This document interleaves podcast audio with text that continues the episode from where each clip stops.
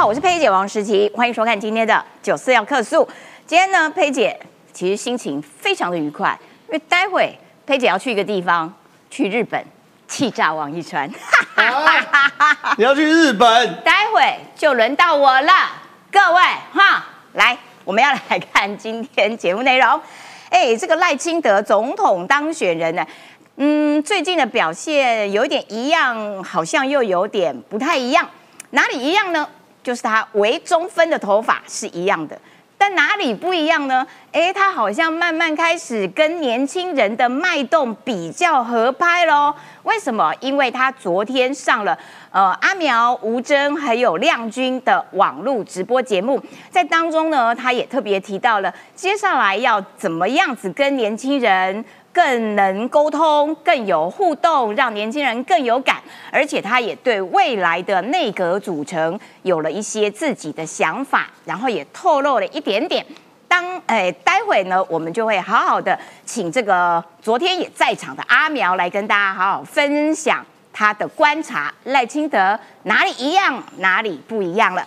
好，另外也要来看到后天二月一号，立法院的龙头就要改选了。好，那现在蓝绿呢都已经对于巴西的民众党交出了考答题卷啊，你们要的国会改革，我们两边都签了。好，那接下来请问这巴西你要选择哪一边都记？好，在这种状况底下呢，其实。各自内部都有一些不同的声音，譬如说蓝的内部也觉得说，哎，干嘛要闭门？这个被骗怕了哈，很怕被白的骗。那绿营内部也说，好啊，你什么时候要签那个东西？怎么不早说呢？好像内部也不是完全的都知情。好，无论如何，事情已经演变到现在，那民众党这八席到底会怎么投票？党主席柯文哲说，明天，明天早上给大家答案。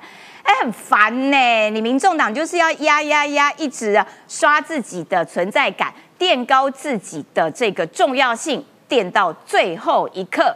所以明天早上，民众党才会告诉大家说，这八席投票的原则是什么。好，最后我们还要来看到哈，这个六国空军联手要对抗这个北方二十四军演，二月初。在关岛登场喽！这是以美军为首，联合了澳洲啦、日本啦等等的这些国家。待会也会有详细的分析，看看这个军演最大的意义在哪边，然后这个目标对象指的是谁？好了，赶快来介绍今天的来宾。首先欢迎的是这个气炸呃气炸锅代言人以及行李箱代言人李正浩。大家好。好了，你在那边站什么站啊？拿那个顾行李的行李袋来送我们呐！好，再来欢迎的是这个政治评论员温朗东。大家午安。再来欢迎的是立法委员林静怡。徐姐好，大家好，我还没有去日本。羡慕哈，我只有去北海岸，没有去北海道。羡慕我哈，好，再来待待会呢，这个阿苗也会加入我们的讨论现场。好的，一开始我们就要先来看看赖清德哦，赖清德他昨天跟阿苗、吴征还有林亮君一起开了这个直播，我们来看看他在当中是怎么样子跟年轻人说话。你那一天是在节目上面讲的，现在在当着我的面讲。哎呦哎呦，呛呛呛！我真的要讲，上次那个字幕呢是十七阶讲的。柯文哲的网络支持度哈，江湖一点绝啦，讲破了就是他就是对于网络族群来说，他就是每天打开手机看到，就好像每天都到你家门口打招呼一个阿伯，快丢吹丢了。手时间久了，你会突然有一个熟悉感。哎，你知道我前几天碰到赖清德，对，赖清德跟我说，他一看到我就说，哎，思琪啊，你叫我看的那个，我有看，这一只把我吓死了，这一只，这一只，然后因为在里面呢，李正浩对赖清德做了很多的指教。阿苗也做了很多的指教，所以所有的指教都是他们。没错，算账没错，没错，算账直言不讳。我在古代就是这个御史什么监什么东西的 御史大夫，哎，御史大夫。什么监什么东西的？御史大夫，哎，国子监祭酒。状况是这样子，因为呢，相信的线上这现在六千九百人人数在持续飙升当中，相信很多人对于这部影片都有印象。对，那时候刚选完，其实民进党弥漫着一股检讨的氛围。好，弥漫一股检讨，就是说，到底我们年轻选票到底要怎么办？那在这样状况过程中呢，确实，确实在这部影片当中，当初我跟阿苗对于赖清德以及未来的民进党做了很多批评跟指教，原因是我们要秉着希望民进党可以赶快接上年轻人的步伐啦。哎，人家说是御史太监呢。不是啦，御史大夫啦，不要这样，不要这样，反正就这样。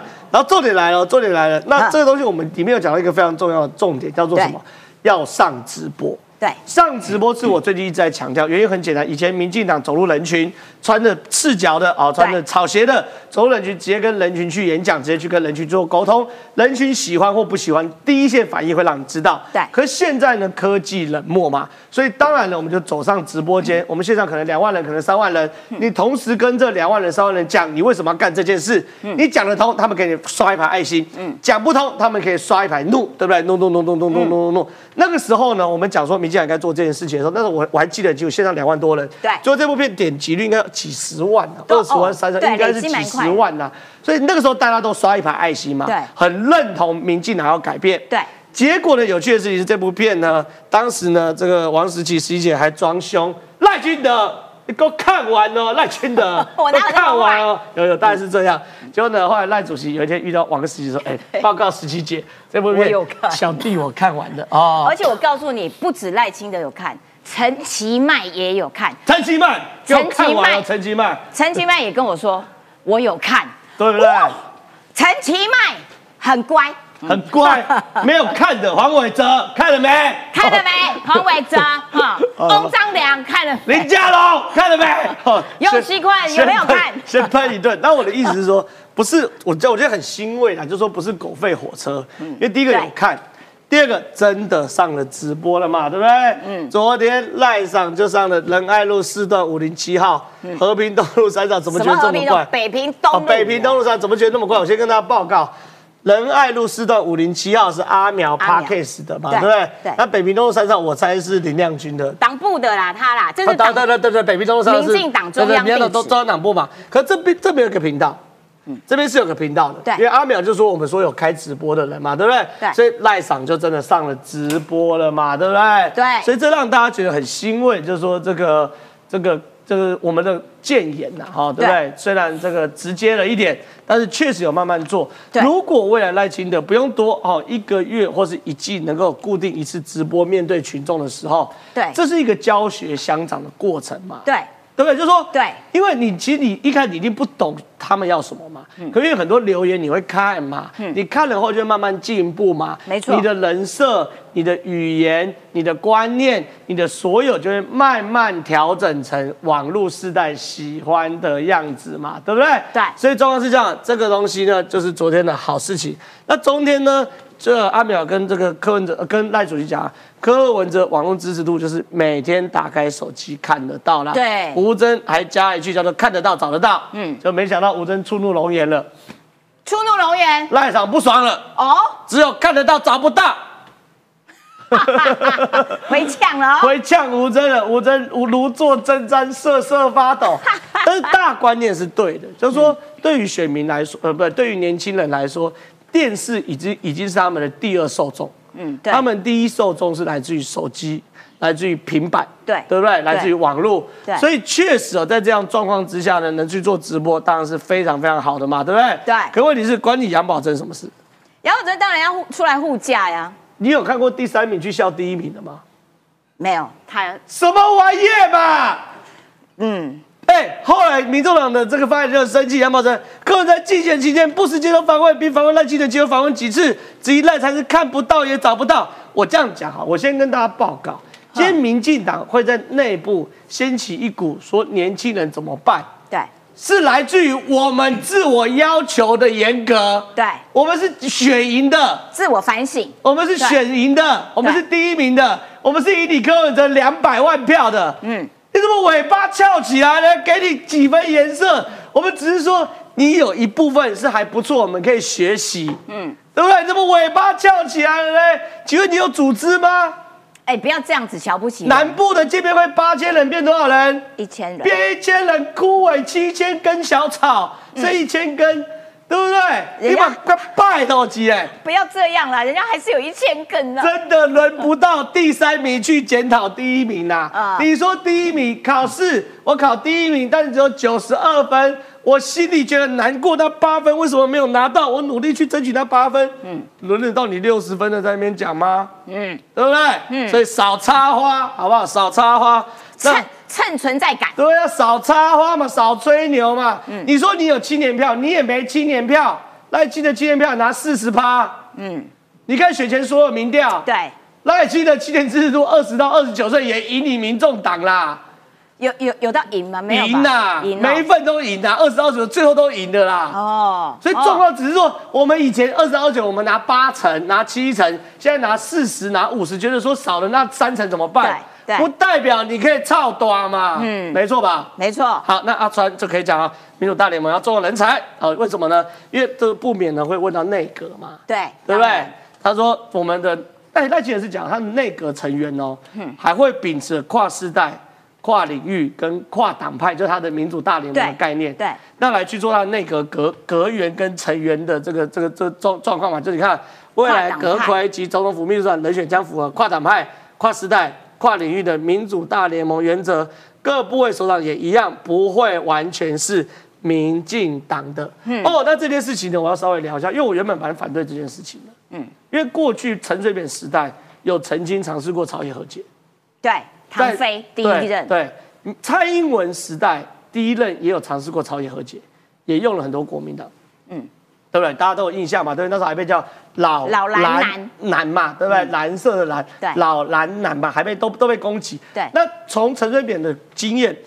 跟蔡英文的经验，就是说用这些老蓝男，或用这些蓝男，或是白男这些东西，或蓝女或白女，就是不同颜色的这个东西的时候，其实在内部都会造成很大的反弹。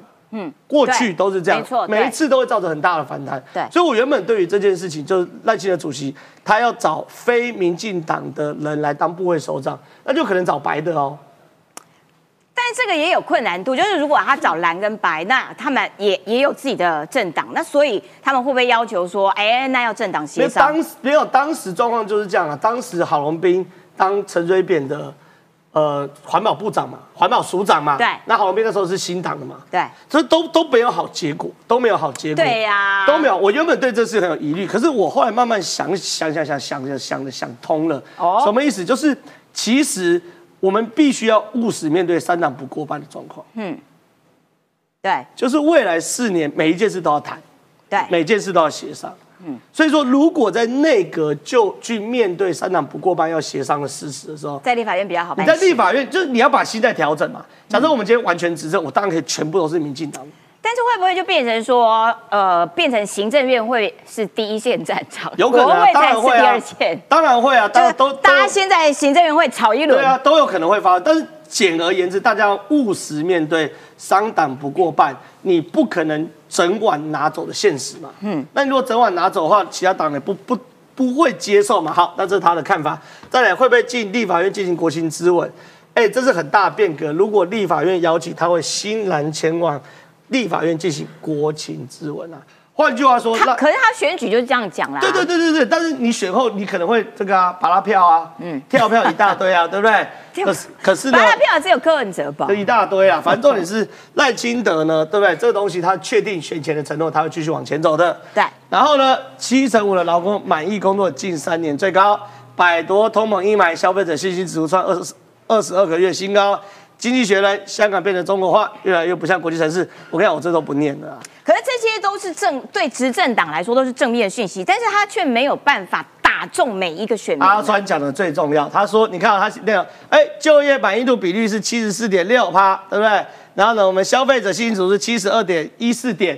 阿川讲的最对，王玉川说这些都叫做总体经济。嗯嗯，总体来说，我们指数是多少？嗯，可是对于个别来说，就是我个体经济，我个人感受是多，啊，你说只有三趴而已啊。哦，啊，如果三趴对经济不满意，三趴对卫生不满意，三趴对老人福利不满意，三趴对儿童政策不满意，哇塞这样三趴很强了对交通政策不满意，加起来就几十趴了嘛。所以以后王一川就是要做不是，所以你要去看这三趴为什么不满意嘛？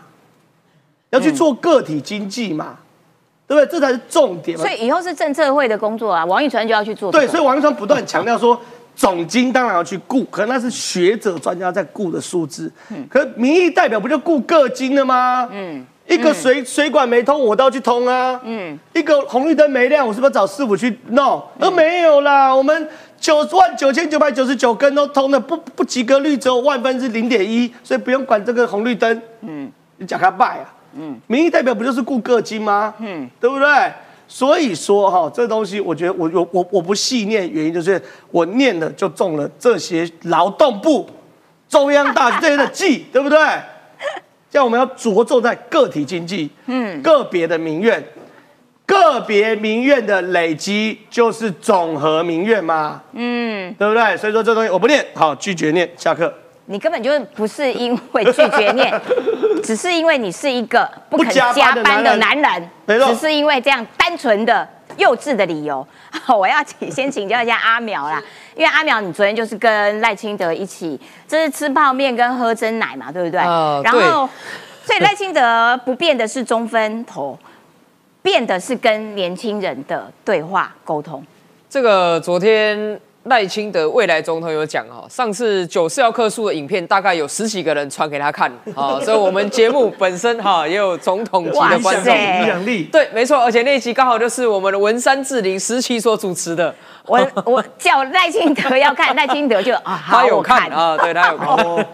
那主要就是说，呃，他我觉得其实赖清德总统他对于网络哈，其实某种程度上，我觉得他经历了这次选战之后，他是有想法的啊、因为这次选战当然大家都打得辛苦啊，尤其是沙卡都的局面，然后现在选出来是国会三党不过半。对，哦，昨天我们有聊到嘛，呃，他对于他的新工作哈、找到新工作的时候，未来有哪些地方有期待或是怕受伤害？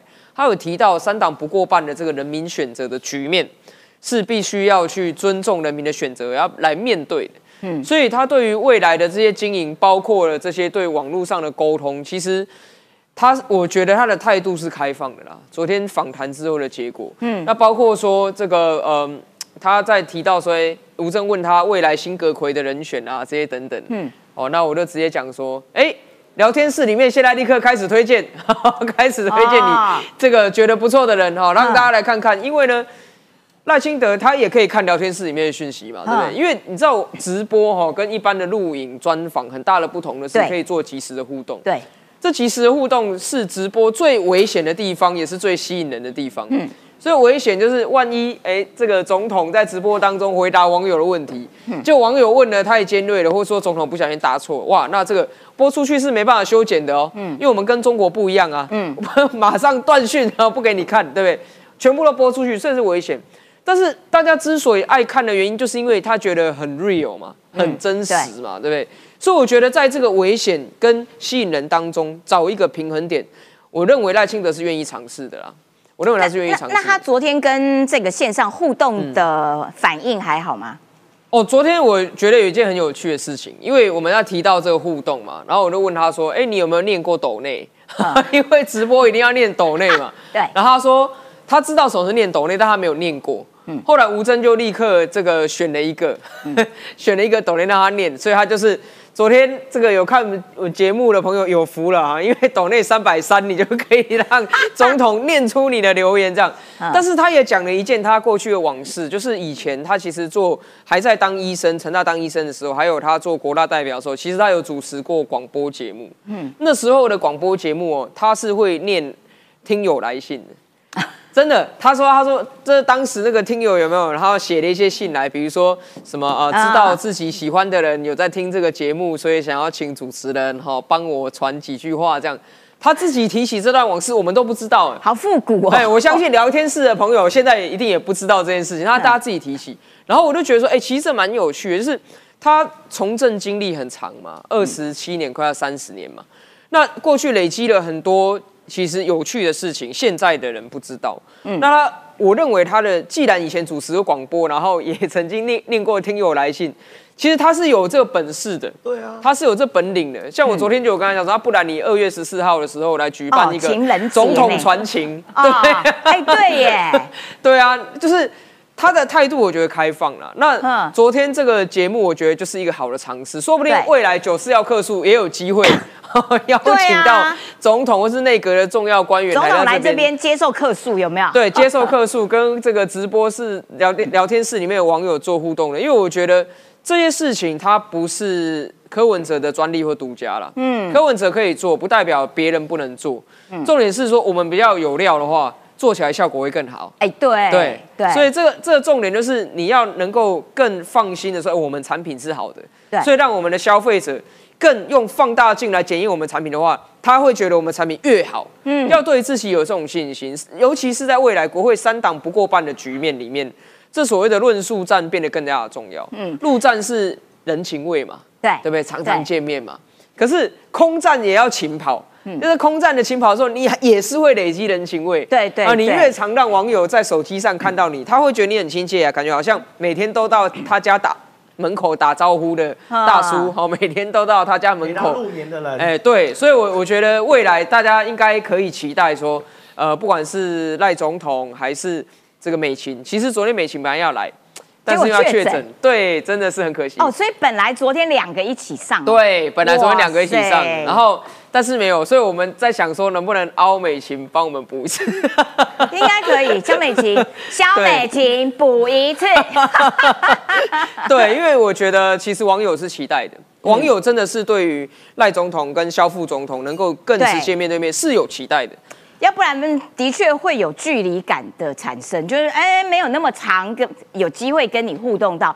可是如果他们进了直播间，就没有什么隔阂的感觉。我觉得主要是让人家觉得真实啦，因为过往大家看，就算是电视专访，可能也觉得啊都是包装过的啊，或者说这个提纲都是 setting 过。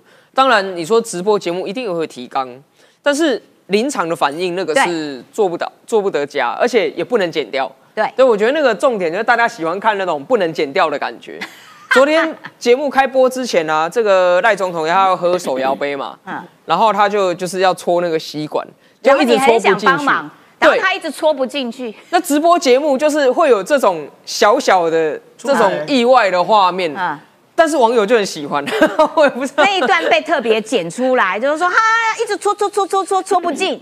但我觉得这重要就是人性化、人味，嗯就是你你要用人为去突破对手对你的贴标签嘛。嗯，因为政治上，像我跟静怡都在这我们选举过程中，都会被贴一些黑的标签呐、嗯对不对？他就一直一直污蔑你，他就会一直批评你。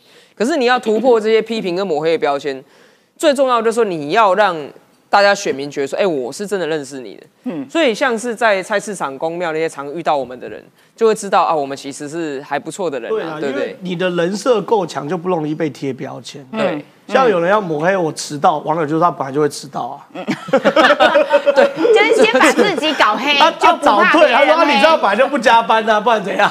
就李正浩的策略就是把自己搞到最黑，乌漆嘛黑你啊，再也黑不了我。对啊，真实就是啊啦，我觉得那个人味、那个真实是很对，重要。所以李正浩的真实面就是这么黑。没错好 我要来请教一下静怡，因为呢，赖清德他也特别讲到说，整个内阁也会循着民主大联盟这样的精神去组成啦。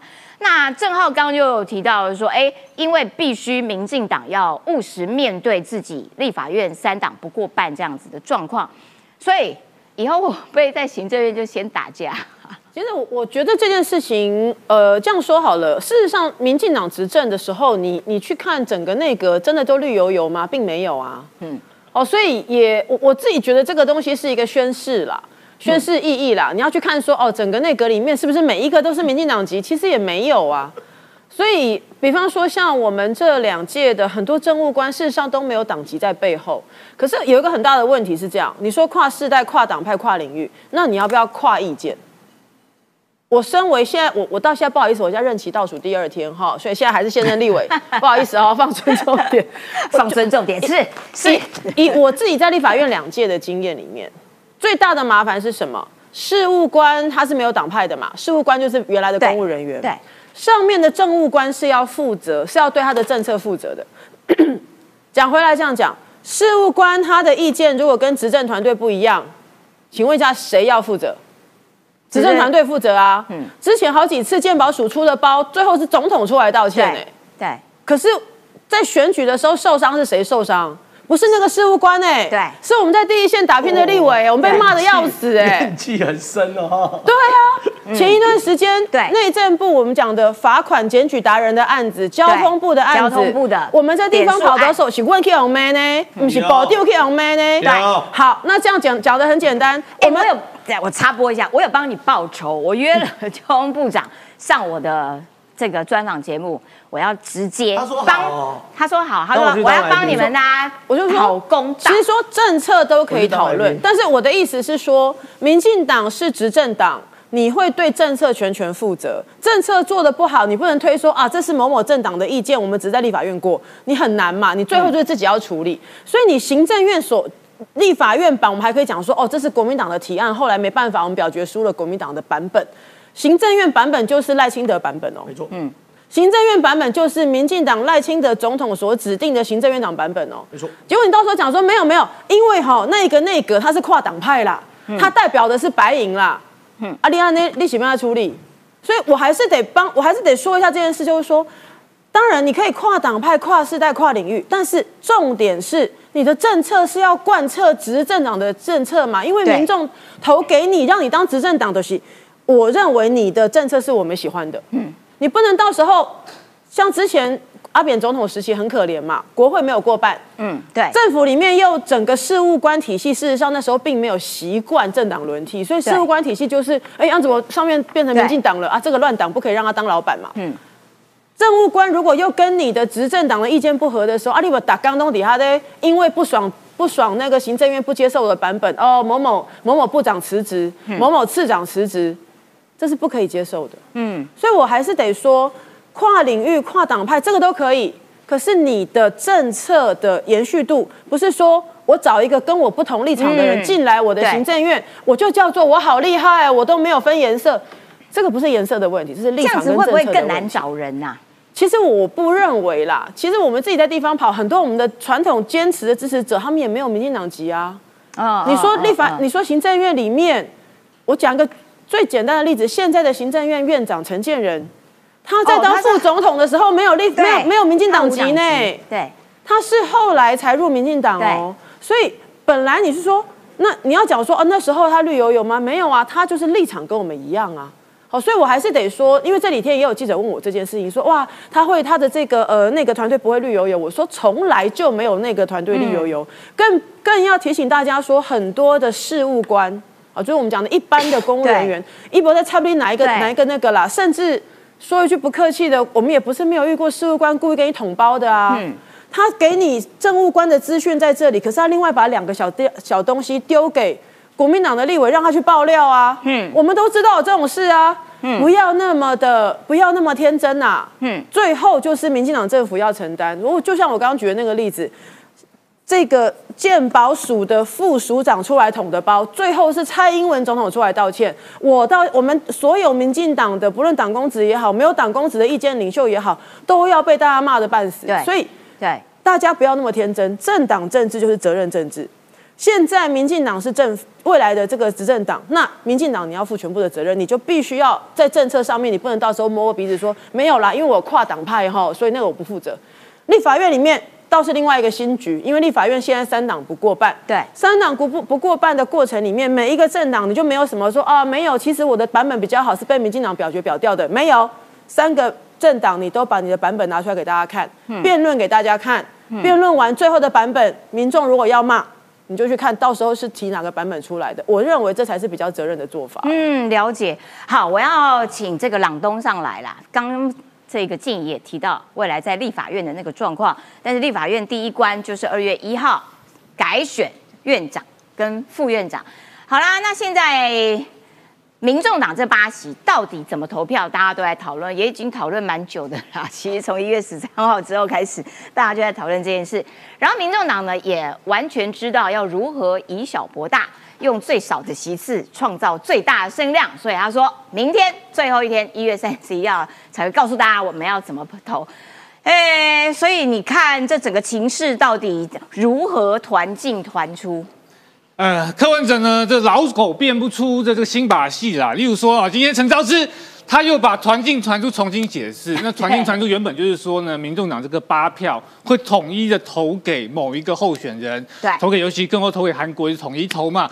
结果呢，陈昭之现在又解释说、哦没有啦，我们呢是依照党团整体意见的去投票，不是八个人投同一个选项，就是说呢，大家讲好，我们分配好哦，这个四票投给尤其坤，四票投给韩国瑜，这个是 OK 的。但陈昭之他会这样讲，我完全不意外，因为柯文哲他就希望用这种无聊的事情一直去炒话题，所以很想要像命运好好玩一样，有个遥控器，赶快转到二月一号那一天，就哦不要再看柯文哲在那边耍一些奇怪的把戏，例如说。他说明天上午的时候去公对布怎么样去投票，他只有说怎么样去投票哦，他没有说公布投给谁哦。嗯，到时候他就公布一个评分表，然后呢说哦这个蓝的得分多少，绿的得分多少，最后结果怎么样？哎，他们还在思考。然后到到二月，我猜了，我猜他就会这样搞了，会啊。他就拖到最后一刻嘛。然后到二月一号都弄个很悬疑他那时，候要选总统的时候，他就开个记者会说公布要去领表的时间啊。啊，啊，领表有林表的幕僚带领，然后林表还发记者，他会把一件事切好几段，这是高招了。那但是大家就觉得奇怪，哎，那我这这样很讨人厌哎、的。很讨厌。那大家是我是不是鼓励大家把网络关掉，这样不行，这样制作人会把我杀掉。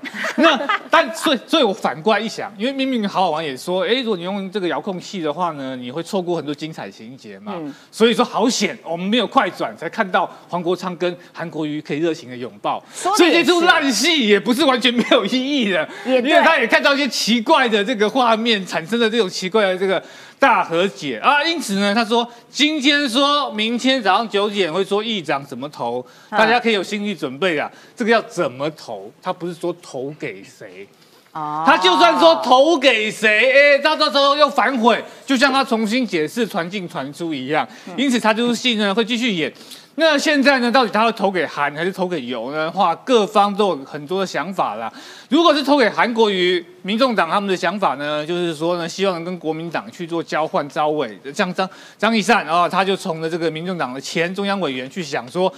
这个招委的部分的话呢，如果说呢可以做交换嘛，就说，哎，我投你的这个韩国瑜，然后你的国民党呢在各个委员会里面的话呢，就支持我的人去当招委。那民众党呢又提了这个委员会的单一招委制，他就意思是觉得，其实其实目前的招委是这样子的，假设这个委员会里面十个人的话，他们就去投票嘛，对。然后第一高票的话就一席，第二高票的话也有一席，对。这个好处是说不会有赢者全拿的问题，要不然如果假设里面的票是六比四，永远那个四票哦，那个就永远都选不上招委。对啊，所有的排案权都由单一政党来决定，这件事情好像也怪怪的。对，那所以现在的话，委员会里面有两个招委哦，大概是大家共识上面对于小党 或者是。不一定很小哦，他可能有四成多的这个支持度的党 来说的话，比较能够反映整体的民意。其实呢，但是因为蓝白他们好像合上瘾了，虽然说像君君悦饭店在君悦饭店事件有点不欢而散，可是他们现在觉得好像又可以重新去谈，因此啊、也是蛮有机会呢去投给呢这个黄国昌去带头去投给韩国瑜，但是因为团进团出这个事情产生了一个化学效应，有可能是黄国昌他跟韩国瑜抱抱和解啊，啊。黄珊珊她不一定想要投给韩国瑜啊，嗯，然后最后他们分配投票下去，几票给尤，几票给韩，这个事情就是柯文哲最想要我们去探讨的，因为他就有话题跟声量。他搞不好也可以，每个人都投自己，会不会？呃，投也是一个策略，就是说啊，我觉得蓝蓝绿都不好，反正他们里面每个人都有人设嘛，有些人设就是我要当小蓝，有些人人设就是我当的这个绿的，有些就是说哎我要投自己，就是搞得乱七八糟，就是民众党的一个特色。之前就做过啊，投自己时代力量就是在这个委员会里面投自己，所以国民党就多了一席招委。对，投自己就是保送韩国瑜。对，然后呢，这个蓝绿两党啊，这个黄国昌又说对委员会单一招委制表态，其实他的意思就是说，我跟蓝营一合作的话，我就可以把民进党让民进党一席招委都拿不到。对如果是单一招委制是这样啊，但是如果是两个招委，就是没办法啊。所以说呢，这个立委洪胜汉他其实也是反对，大部分都是反对啊。只有啊，尤其官以个人身份进表赞同改革。那我必须要讲啊，请柯文哲跟他的支持者以后不要拿尤其坤的话啊来去说说怎么绿营都这样，只有尤熙坤这样想哦，他已经讲得很明白了，是个人身份啊，我们绿营支持者没有去支持呢这个双这个单一张伟志哦，只有尤熙坤支持而已，就讲到这边啊，对沈油波还是有些敬重，所以说我们就讲到这里，这是他个人身份，其他的人呢是没有什么太多意见的。好再看另外就是说，因为巴西其实真的啦，还蛮厉害的啦。一月十三到现在，他们已经炒作了好几波，不断垫高自己的存在感跟重要性啦。好，那所以现在就算在立法院里面，哎，搞不好白银可以去跟蓝要挟，说你要给我招委，你要怎样怎样，你要我的票，你就要吐出一些东西。哎，这样下去的话，二零二六国民党会死光哎、二零二六这一局，先讲到这个新闻是这样啦，就是呢，黄国昌呢他就讲说啊。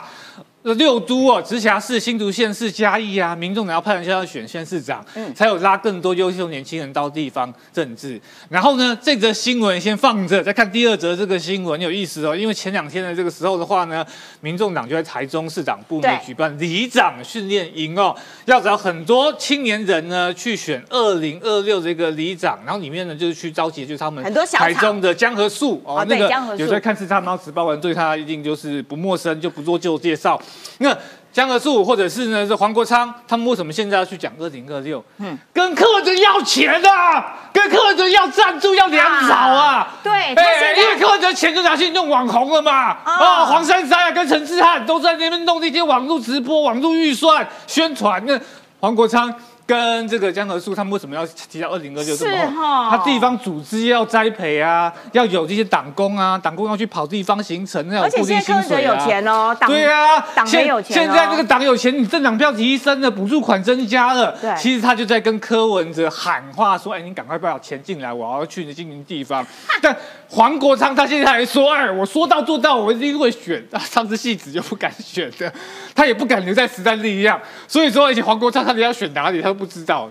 那到底他经营什么可是地方他组织？应该服务处设在板桥，看起来是新北，对呀、看起来啦，那只是说最后如果民调做出来，他只有只有十趴，又从战神变血战神以他确战神的资历来讲，他很可能最后就找个理由台阶下来干嘛的，就啊就闪就闪掉了，回去做他的这个直播主啊。那但其实民众党呢，他比较厉害的地方是说，他后续选很多啊，可能颜值很高的人，然后去参选这个里长之类的。那当然。就是你也不认识他，那你不认识他之话，你要批评他也不是不知道从何批评。但是他就会变成遍地都到处撒。他要塑造一种素人参政，就是他让很多青年人有机会参政的这个方式。可是他这样子的确会对蓝绿都造成威胁哦。对，可是你真的是想一件事情啊，你什么历经三小时不间断课程，这句话好像很了不起一样。哎，你上个三个小时，你就是觉得说这个是很对，可以去当这个里长。这就跟当初柯文哲跟连胜文选连胜文也说他上了十四堂财经课，啊对不对哈财经专家一样，而且连胜文上的课还比较多，你们上了课也只有才三三个小时小时而已，三个小时就是一个营队，你玩玩大地游戏或一个演讲完之后，讲一讲就结束了嘛。那所以我觉得他要栽培新人是可以，可是应该要把政治最基本的常识、对选民的这些责任，有个比较完整的这个规划。然后这个呢，就是柯文哲呢，他今天又这个没赶上公车，然后就骑 U bike，然后呢就被认为说哇，真的是好亲民哦。没错，因为这边呢，在最新啊，就是二十九号这个时候的话，Trace 上面呢，就有人拍到柯文哲去搭捷运，感觉就回到柯文哲第一任台北市长自己搭捷运上下班，给人感觉很亲民，又要累积不少粉丝。但他这样讲啊，就说啊，民进党在搞绿色恐怖，有点怀疑他是在搞反串，看不太出来啊。因为其实柯粉真假柯粉很难说。但是先说，哎，为什么这个 Trace 造成柯文哲这个心理压力很大，晚上都睡不太着觉？啊对哎，因为脸书的这个演算法呢，对于本土派不是很友善，所以很多青年人的本土派呢，就转移到 Trace 上面啊。哦，李正浩在上面整天都在气炸王一川，虽然我都不知道这个梗有什么好笑的，因为觉得去日本非常的这个无聊。像我昨天打电动打到半夜，觉得超爽的，完全没有必要去出国。好啊，你你们喜欢是吃不到葡萄你说葡萄你没有，真的很开心，我真的超开心的。我不知道为什么每次要出国，好，你们喜欢出国就你们的事。好，回来讲的这件事情是说。他嫉妒。因为柯文哲很在乎网络声量，所以他在 Trace 上面哦，发现自己输了，那个，然后呢，他所以怎么办？他现在开始要经营，才要去跑去要去搭捷运嘛。但是他这一招，哎，过去的时候，二零一四年的时候，哦，这个凯就是后来去优卡公司的经营的那个叫什么邱什么凯啊，邱玉凯，啊，对，邱玉凯。啊，他他因为泼了这个文，获得年薪应该是两百万以上。哇，这个是一个价值连城的一个波文，说柯 P 出现在义光教会门口啦，有一个熟悉的人哎，有一个熟悉的脸孔啊，都是呢这个邱玉凯野生柯 P 这个就是野生这个词运用在政治人物上面，应该是他的首创。他本来就是网络那个时候流行语啊，对。也是用在政治人物上面，是他用上来的，就是给人一种哇好亲切哦，哇这个政治人物会跟我们一起去搭捷运啊，会一起去坐公车啊，会早早去上班。用这个方式去包装他非常亲民的一个形象，结果我怎么说老狗变不是新把戏？结果事隔十年之后，竟然现在要重新的玩起了这一招。但是柯文哲现在都被踢爆，他那个骑脚踏车一层双塔，中间就一堆偷偷休息啊，对啊用车子去运车啊、搭车啊等等的事情，然后现在就在演哦，这个搭捷运很亲民啊等等的这些，所以我觉得柯文哲这出戏，其实从过去的选票看来，他的青年票是陆陆续续的在流失当中。所以八千人变成一千人，小草枯掉七千只。好，感谢朗东。我要请阿苗来分析一下，就是说，民众党的确蛮厉害的啦，以小博大啦，创造最大的利益跟声量啦。立法院这一立法院的这个龙头选举还在故弄玄虚啦，你判断会怎样？我觉得民主很多时候就是一种学习啦，像有一句话叫做“重新发明轮子”嘛，啊，这轮子是人类古老古早的智慧结晶，但是有些人他特别厉害，他不去站在巨人的肩膀上，他自己呢把一个轮子从无到有重新发明出来，然后说自己发明了全世界最伟大的一个东西。嗯，柯文哲的政治过程呢，其实不断的你可以看到重新发明轮子，比如说公开透明，公开透明是他的主打，对不对？对。可是现在呢，我发现说很多的柯文哲的支持者也终于学会了，有的时候必须要有协商的空间。嗯，所以不用什么都直播了。哦，这个韩国瑜去找他们的时候，只要会后受访，就算是公开透明啊啊啊！柯文哲又重新发明了一个轮子。嗯，然后呢，团进团出对，党的意志，对不对？对很多过去柯文哲都批判说啊，蓝绿通通是橡皮图章，党意立委哦，民众党绝不会这样。可是现在马上哦，团进团出之后，很多柯文的支持者终于学会了什么叫做一个政党有一个整体的决议。今年算成长是不是？呃，终于 所以你看着这些新闻之后，其实你慢慢的心里会觉得温馨呐、温馨啊你说哇成长了，成长了，小草啊，就说哇，站起来一个智商一五七的一个外科医生，经过了十年的学习之后，他终于啊把很多的政治 A B C 逐渐的学会。所以我也期待一件事情，就是说未来啊，其实柯文哲他应该要更尊重政治学上累积了好几百年的智慧嘛。嗯，过去他一起一直看不起政治专业。对他说啊，那个搞政治啊，都是政客啊，这我是外科医生，我智商一五七，我最厉害。嗯，然后呢，就是会一直不断的提出各种他个人兄弟独获之创建。好，比如说啊，他又要推动内阁制，又要推动总统到国会里面去报告，这种根本是油与水不能相容的东西，他把它推出。那我也期待未来啊，这段时间他在立法院里面学习到越来越多关于政治学的知识，尤其是这个，今天他们在讲说这所谓的单一赵伟好了。对，然后呢，马上哇，很多的柯文哲支持者说，哎，以前柯建明自己也提过啊，单一赵伟啊什么。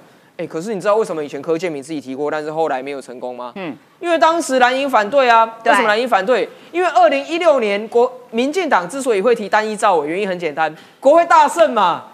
民进党国会占多大多数嘛，这个时候以民进党来说，不用智商一五七啦，智商有七十以上就知道要提单一赵伟制嘛，可以拿下全部的对赵伟，全面执政，国会全部赵伟，哇，这是要推什么都更顺了。嗯，当时为什么蓝营反对？啊，你民进党不能这样一党独大啊，对不对？对啊哦，我有个赵伟都没有的话，那你根根本是，所以后来柯建明他自己都放弃没有要推这个对东西嘛。所以你如果学懂了这些知识，你就知道为什么现在对于蓝营来说，单一赵伟蓝营这么欢迎。嗯，因为蓝营说我有五十二加二对啊，我最大党啊，我最大党虽然我没过半，可是如果我加了你柯文哲这八席，我就过半了啊！啊，我对过半单一赵伟哦，八个委员赵伟，我国民党跟你柯文哲分多好啊！我分五个，你分三个，不然呢我六个，你两个，或者是看谁几个这样子分嘛。嗯，所以你从里面来看的时候，其实你看不到的是理念层面啊，你看得到的其实是大家的这个算盘啦、筹码打来打去啦。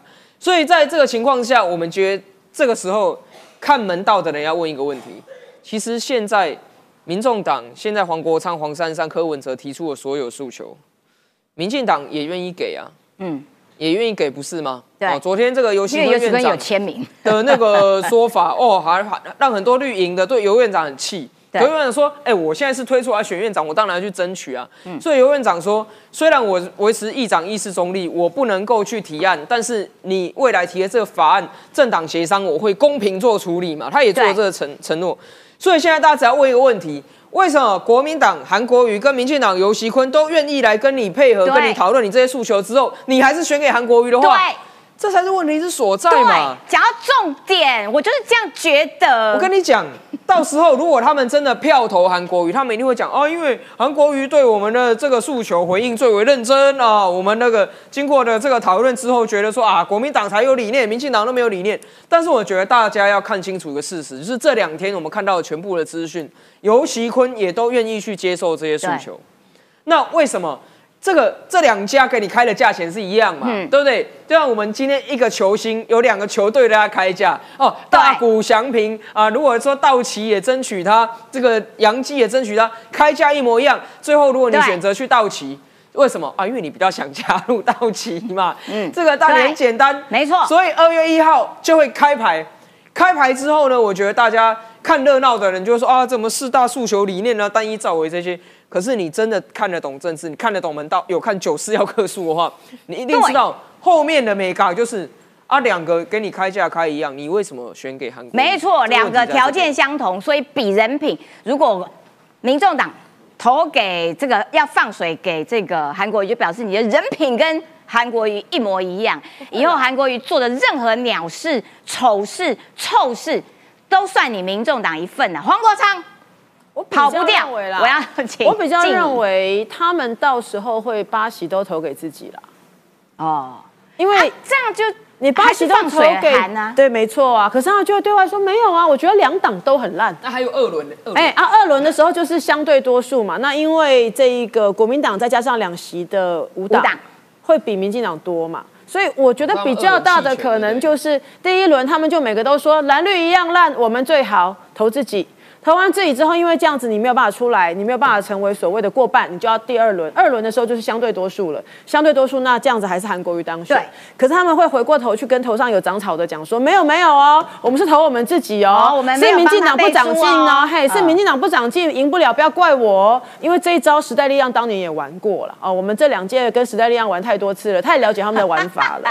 那所以他到时候他们就会讲说，我在投票过程里面，韩国瑜没有拿到我们这八席民众党的票，我没有投给他们呢、只是后来他当选了，你怪我没有办法，通常都这样玩的啦。哈，韩国瑜还跟人家爆、我觉得哎这可能性会比较高啦，我猜啦哈。那我也希望他们有不同的玩法啦。那我讲一下单一招委制啦。其实单位招单一招委制在二零一六年民进党提过，很多人拿那个版本出来说，对哎，对，没有错。我也认同说，单一招委制的好处是什么？单一招委制对于执政党，如果你你中央政政权拿到，你国会你又过半，单一招委制才能落实你的所谓的修法的这一个效率。好，我们现在双招委的时候，我们就会出现一个问题，尤其是我们在审预算的时候，嗯，国民党负责一半，我们负责一半。那国民党那一半，他就给你一直拖，一直拖，一直拖，拖到后来，我们整个总预算就要就要拖很晚。那但是问题是执政是我们啊，我们不能没有预算啊，所以我们就要想办法拜托他们说，你赶快审啊，我协商跟你交换条件，用这个方式，国民党可以换取一些条件。如果今天是单一招委，我中央执政，我又国会过半，那事实上就像大家所说的，我想要过什么，我的国会很能够推进的很快。哎哎，这样很可怕，因为国民党之前就曾经讲过，他们要把年金改革翻过来，他们要把浅见翻过来。是，所以如果国民党执政，如果国民党执政，国民党又国会过半，那他们就是什么都可以推过去。这个事实上是以所谓的政党责任政治来说，不是坏事。但是以中华民国，我们讲危险的事情就在于，因为民进党曾经是少数政党过。对我们来说，那这样我们会直接，我们在我们自己是过半的时候，我们把未来可以抗争的武器全部交到别人的手上去了。以后只要我们没有过半，我们就要交给人家。对这是那时候曾经有过。其实曾这个版本哦，单一招委之那个版本在委员会曾经修过。那但是后来没有走到协商，因为自己党内也有一些讨论，觉得说，哎，那个没有我打刚在跪你呢，你哪高学尊，民进党没有国会过半的话，以后国民党一过半，我们以后通通都被国民党吃掉了。所以那时候有这样的讨论。那我再补充一个资讯啦，二零一六到一八年那时候在委员会里面修立法院的这个所谓职权行使法的那个招委。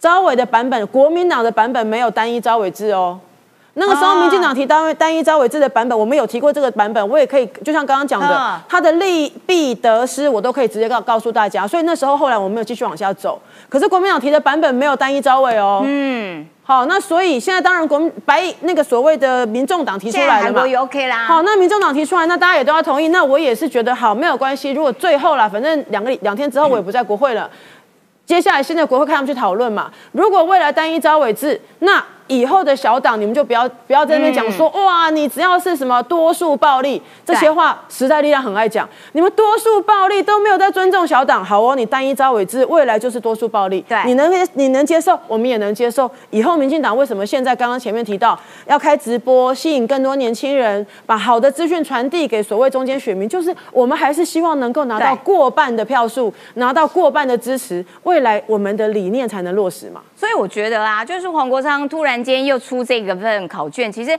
他不是在帮国家想制度，他只帮自己想位置，那个层次真的差很多。哇，这样子怎么能够做这个道德的长城，然后什么什么的完人？这样子感觉水准有点 low 呢，哈，国昌老师怎么会这样？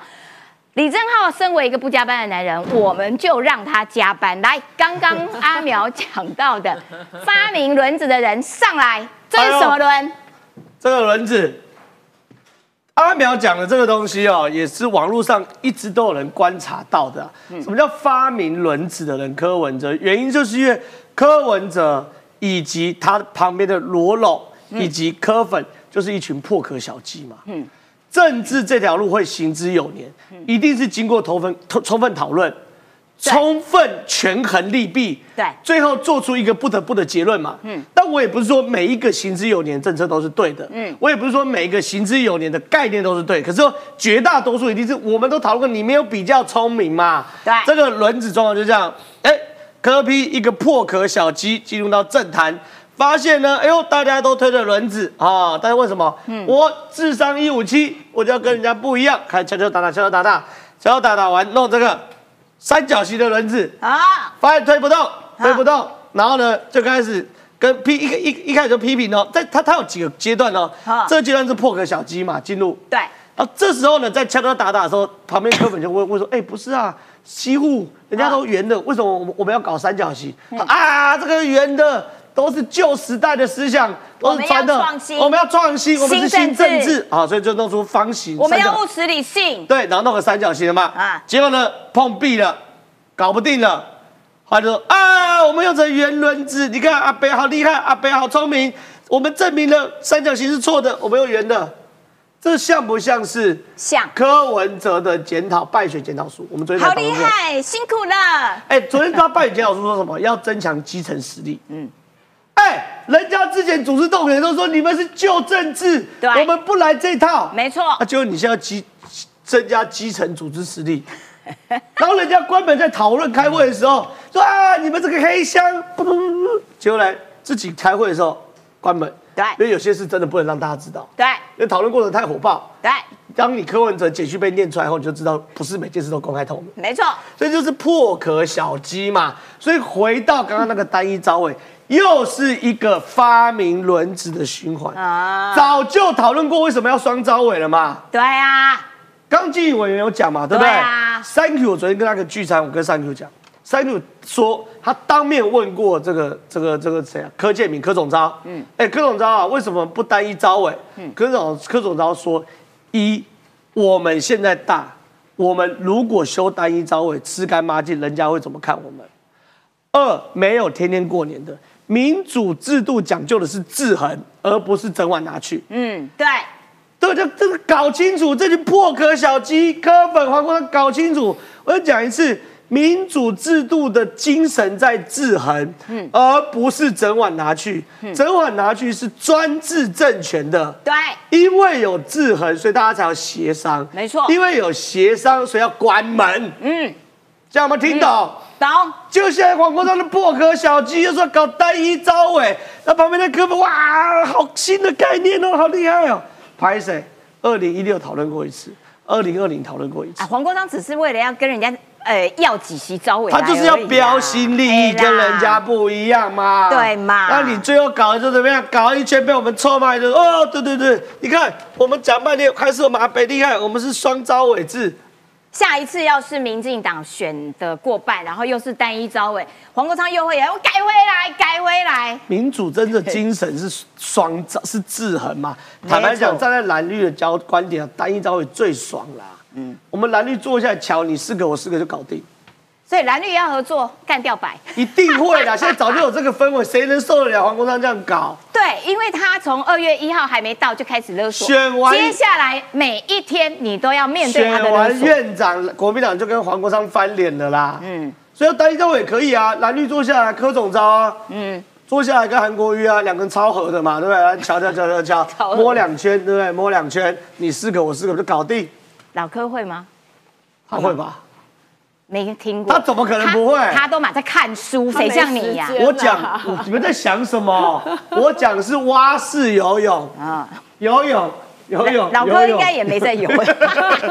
啊，反正这样，好啦回去啦，回去，做好啦。接下来给朗东评论啦，发明轮子的人。但是对于年轻人来说啊，真的好棒哦，辛苦你了，发明了这么好用的轮子。这一招到底对于年轻人来说，你觉得那个效果是递减吗？哎，绝对是在递减当中啦，因为柯文哲呢，他最赖以为生的这个网络就是短影片，其实大家都一直在做，而且其实就好笑程度来讲的话，李正浩跟王一川是彻底的这个超越。我这一年来就是努力的去学习他们，跟他们去请教啊，到底怎么样子才能把你在服装上面是超越，李正造型上是超越。李正浩在鞋子上面是超越了大家，我有看不得了，到哦，今天是 D 开头的名牌哦。脚抬起来不要啊！不要，对啊，因为原本呃齐刚是原本是要讲我讲说子弹哥波格，我不知道为什么会变成服装。对，因为刚刚导播说，基于我们主持人不加班为原则，就让朗东补充完破壳小鸡那种轮子的发明新轮子的事情之后，我们大家就其实通通免免加班。因为柯文哲他就是一开始的话，在资源上是比较少了，所以就网路起家，然后网军的这个始祖。那他这个优势在这一次选举中可以看得出来说，虽然只有选到第三，可是也有两百多万。可是其实他会做的事情，大家也都会做。真的要比好笑，我们也不会去输给柯文哲跟民众党这些人啊好。笑啊，真的啊，那要比颜值的话，你正好也很帅啊，对不对？哦也对呃，纪委员真美啊，对。嗯，那所以尤其加上阿苗，根本就是柯文哲这个克星。其实呢，柯这个阿苗是过去对柯文哲这个咨询哈，是可以反复剪辑啊，还可以去上 Netflix，就非常的这个精彩。哎，就很多段其实都很好看，我觉得是可以反复的去嗯做呢这个很多的这个观看，所以大家也不要太害怕柯文哲，因为他比较强的地方就是他善于放下身段啊，去怎么跟反骨跳舞啊，干嘛去跟年轻人沟通。现在当赖清德已经踏出了第一步哦，也开始去上各种的这个直播，愿意去聆听意见，还聆听我们这个九四要客诉，我们这个总统级的这个节目。所以说呢，这我觉得未来的话，虽然看起来好像国会啊很多的压力啊，我们在担心啊国防预算会被砍啊，韩国瑜当院长怎么样啊？可是有一个不断在成长的整个执政团队的话，我相信未来大家其实还是可以住在风风雨雨中度过柯文哲的危机啊，直接让民众党四年后彻底的泡沫化。好，我补充一下，我补充一下，因为你还有两分钟，我看你撑不完，对不对？我没有要撑完啊，哦，是是是，好我不加班啊。其实我我有一个感受啦，就是说，你看选后这几个政党哦，呃，坦白说，柯文哲还是不断的用重复的老招，然后嘴巴上面在讲新政治，可是其实他的做法一点都不新，然后反而是赖清德，大家。过去可能会觉得，呃，民进党他的色彩太重，然后他他就是一个标准的民党人。可是赖清德真的有在改变，他尝试做他以前比较不熟悉的事情。我觉得有在尝试新东西这件事情，对于任何政治人物来说都非常重要。那至于说，哎，头上有长 头上有长小草的这些人哈，我常常觉得啊，就是说，呃，就跟谈恋爱一样，没有初恋就成功的啦，通常都是经过痛，哎呦，风吹日晒雨淋，经过痛，经过伤心之后才发现啊，原来自己错信了人，哦，就是这样。所以祝福天下头上长草的小草，早日认清真面目 赶快哈、碰到这种爱情的问题，我都是劝分不劝和。谢谢大家，再见，我去日本了，拜拜。的，我都知道你会出事。笑屁呀、你！我跟，Andy 要讲一分钟很难呐。我没有要。我想说，我帮你撑个一分钟，让你讲一分。